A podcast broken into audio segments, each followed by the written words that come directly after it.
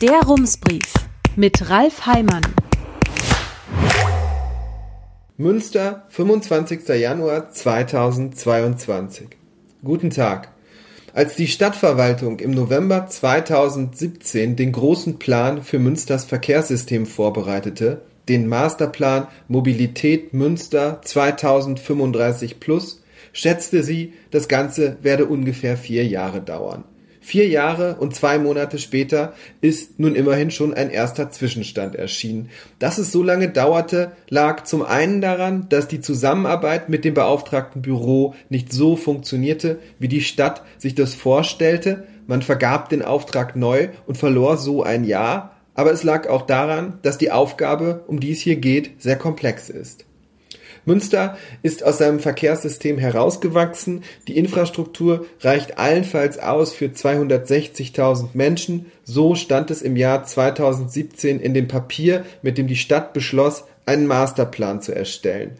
Im vergangenen Jahr lebten in Münster über 316.000 Menschen. In acht Jahren werden es nach Prognosen 335.000 Menschen sein. Es muss also etwas passieren, wenn der Verkehr in der Stadt nicht kollabieren soll. Aber was? Was genau die Stadt gegen den drohenden Infarkt unternehmen kann, hängt davon ab, was sie eigentlich will, also welche Ziele sie erreichen möchte. Und das ist nicht so trivial, wie es vielleicht klingen mag. Möchte die Stadt etwa eine autofreie Innenstadt, dann kann es sinnvoll sein, am Rand des Zentrums Park-and-Ride-Angebote einzurichten. Möchte sie, dass die Menschen aus dem Umland gar nicht erst mit dem Auto anreisen, dann wären Park-and-Ride-Angebote in großem Umfang eher weniger sinnvoll. Einige Ziele stehen dabei im Widerspruch zueinander. Mehr Freiräume oder mehr E-Ladesäulen. Beides am gleichen Ort geht nicht. Man muss abwägen. Von diesen Konflikten gibt es viele.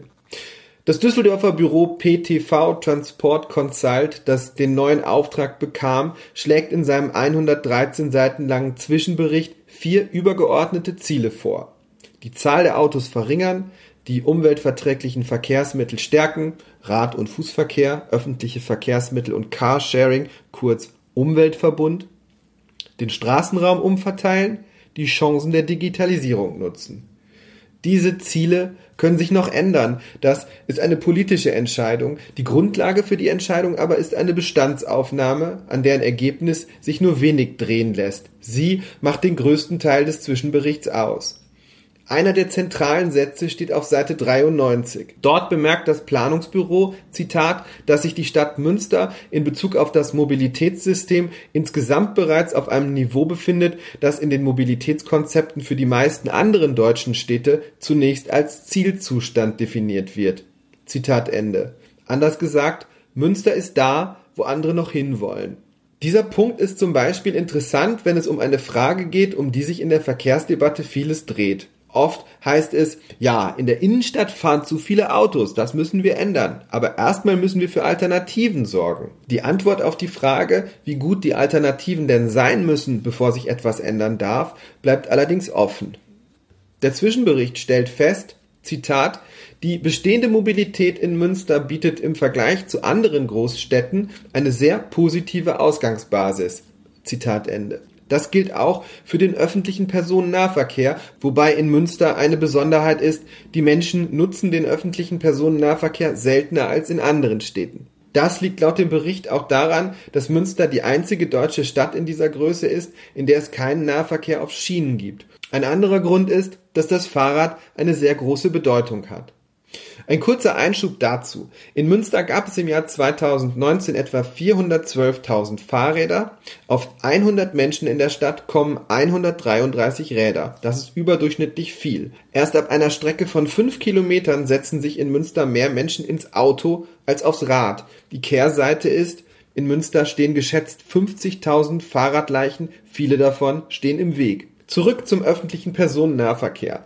Innerhalb der Stadt erreichen acht von zehn Menschen in Münster die nächste Bushaltestelle zu Fuß in weniger als fünf Minuten. Das sind gute Voraussetzungen. Auch die Verbindungen ins Umland sind solide. In dem Bericht heißt es, Zitat, das ÖPNV-Angebot im Stadt-Umlandverkehr von Münster umfasst sowohl Bahn- als auch hochwertige Busverkehre, in Klammern Expressbus, Schnellbus und Regionalbuslinien und bietet im Tagesverkehr auf allen Relationen mindestens einen Ein-Stunden-Takt im Bahnverkehr meist auch dichter. Zitat Ende.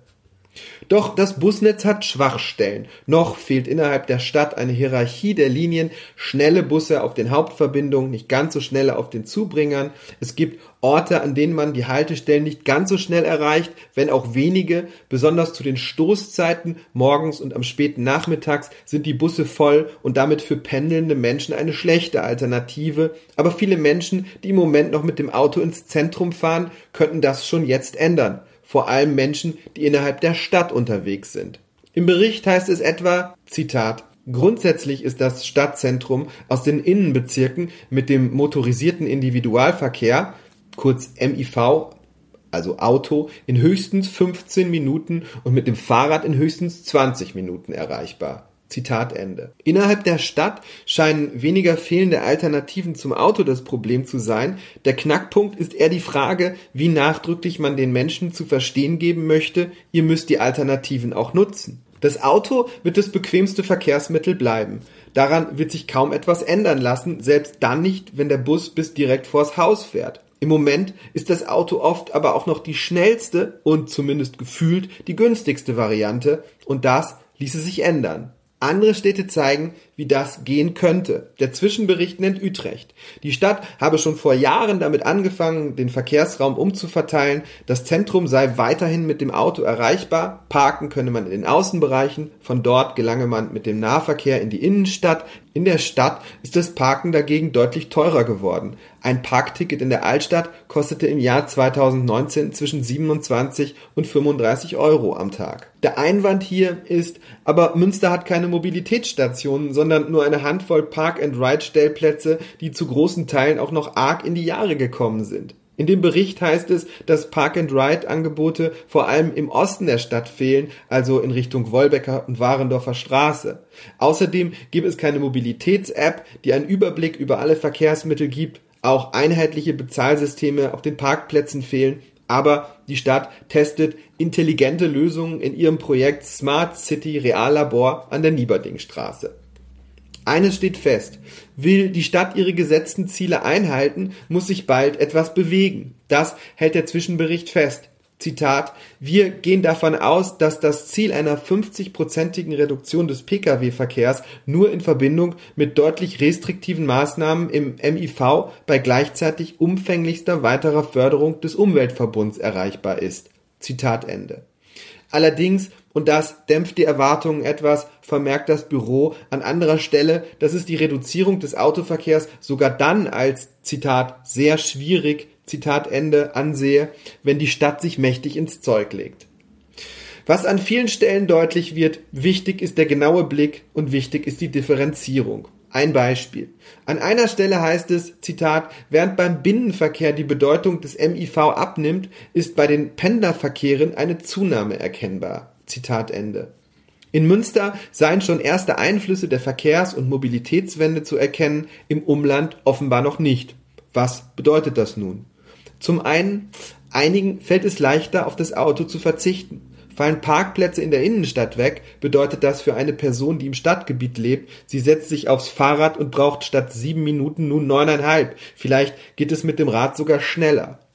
Entscheiden sich Menschen im Umland gegen die Fahrt mit dem Auto, kann das in einem schlechten Fall bedeuten, irgendwo im Kreis Steinfurt zur Bushaltestelle laufen, auf den Bus warten, Busticket kaufen, zum Bahnhof fahren, Bahnticket kaufen, auf die Bahn warten, mit der Bahn nach Münster fahren, auf den Bus warten, Busticket kaufen, von der Bushaltestelle zum Ziel laufen. Man kann verstehen, dass es diesen Menschen schwerer fällt, nicht mit dem Auto zu fahren. Das müssen auch die Angebote berücksichtigen. Wenn ein Anreiz entstehen soll, diesen umständlichen Weg auf sich zu nehmen, muss die Fahrt mit der Bahn deutlich günstiger sein oder deutlich schneller. Im Idealfall beides. Im Moment ist das nicht der Fall und das Problem wird sich weiter verstärken. Das Büro schreibt, Zitat, der fortlaufende Trend der Suburbanisierung wird auch künftig die Wege zum Stadtzentrum verlängern und das Kfz-Aufkommen weiter ansteigen lassen. Zitat Ende. Wäre die Aufgabe, nur Zahlen und Daten zu erheben, dann wäre ein großer Teil der Arbeit jetzt schon getan. Aber der Masterplan Mobilität Münster 2035 Plus hat größere Ambitionen. In der Einleitung steht ganz explizit, hier solle kein weiteres statistisches Planwerk erarbeitet werden. Das Ziel sei, Zitat, bestmögliche Mobilisierungsstrategien flexibel zu entwickeln.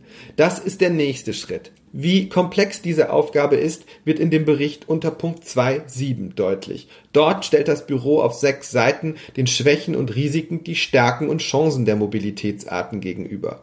Zum Beispiel, die Menschen in Münster haben überdurchschnittlich viele Fahrräder, sie fahren viele kurze Strecken mit dem Rad, das ist eine Stärke der Stadt und eine Chance. Doch für lange Strecken nehmen die Menschen lieber das Auto, das ist eher eine Schwäche und ein Risiko. Kann man die Menschen auch dazu bewegen, längere Strecken mit dem Rad zu fahren? Werden am Ende tatsächlich wirklich so viele Menschen die Velorouten nutzen, wie man es sich heute erhofft? Chancen ergeben sich auch aus neuen Verkehrsmitteln, zum Beispiel E-Scootern. Doch auch hier gibt es einen Haken. Wer mit dem Scooter fährt, lässt oft das Fahrrad stehen, nicht das Auto. So ist es auch mit den Stadtbussen. In dem Bericht heißt es, Zitat, das größte Risiko besteht dabei darin, dass die weitere Förderung der Nahmobilität zu einem Modal Shift innerhalb der Verkehrsmittel des Umweltverbunds führt und nur geringe Verlagerungswirkungen im Kfz-Verkehr sichtbar werden. Zitat Ende. Dreht man an einem Rädchen, verstellt sich ein anderes. Zitat, Widersprüche mit anderen Strategien und Planungen lassen sich nicht vermeiden, heißt es an einer Stelle. Die Widersprüche sollen jedoch, Zitat, weitgehend bekannt sein und als Konflikt identifiziert werden. Allein das wird ganz schön viel Arbeit sein. Die Strategien und Planungen der Stadt stehen zum Beispiel in der Studie zur Klimaneutralität 2030, in den hunderte Seiten dicken Abschlussberichten zum Programm Münster Zukünfte 2030-50, im Radverkehrskonzept Münster 2025 oder im Nahverkehrsplan der Stadt Münster. Dazu wird es bald um ein Standortkonzept für die geplanten Mobilstationen gehen, an denen es möglich sein soll, auf verschiedene Verkehrsmittel umzusteigen, aufs Fahrrad, den Bus oder ein gemietetes Auto.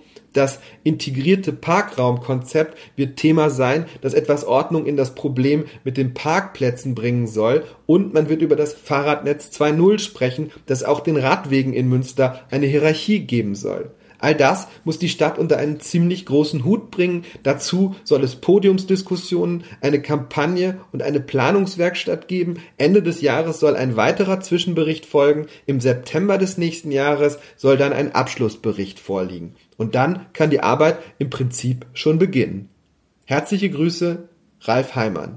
Rums, neuer Journalismus für Münster. Jetzt abonnieren. rums.ms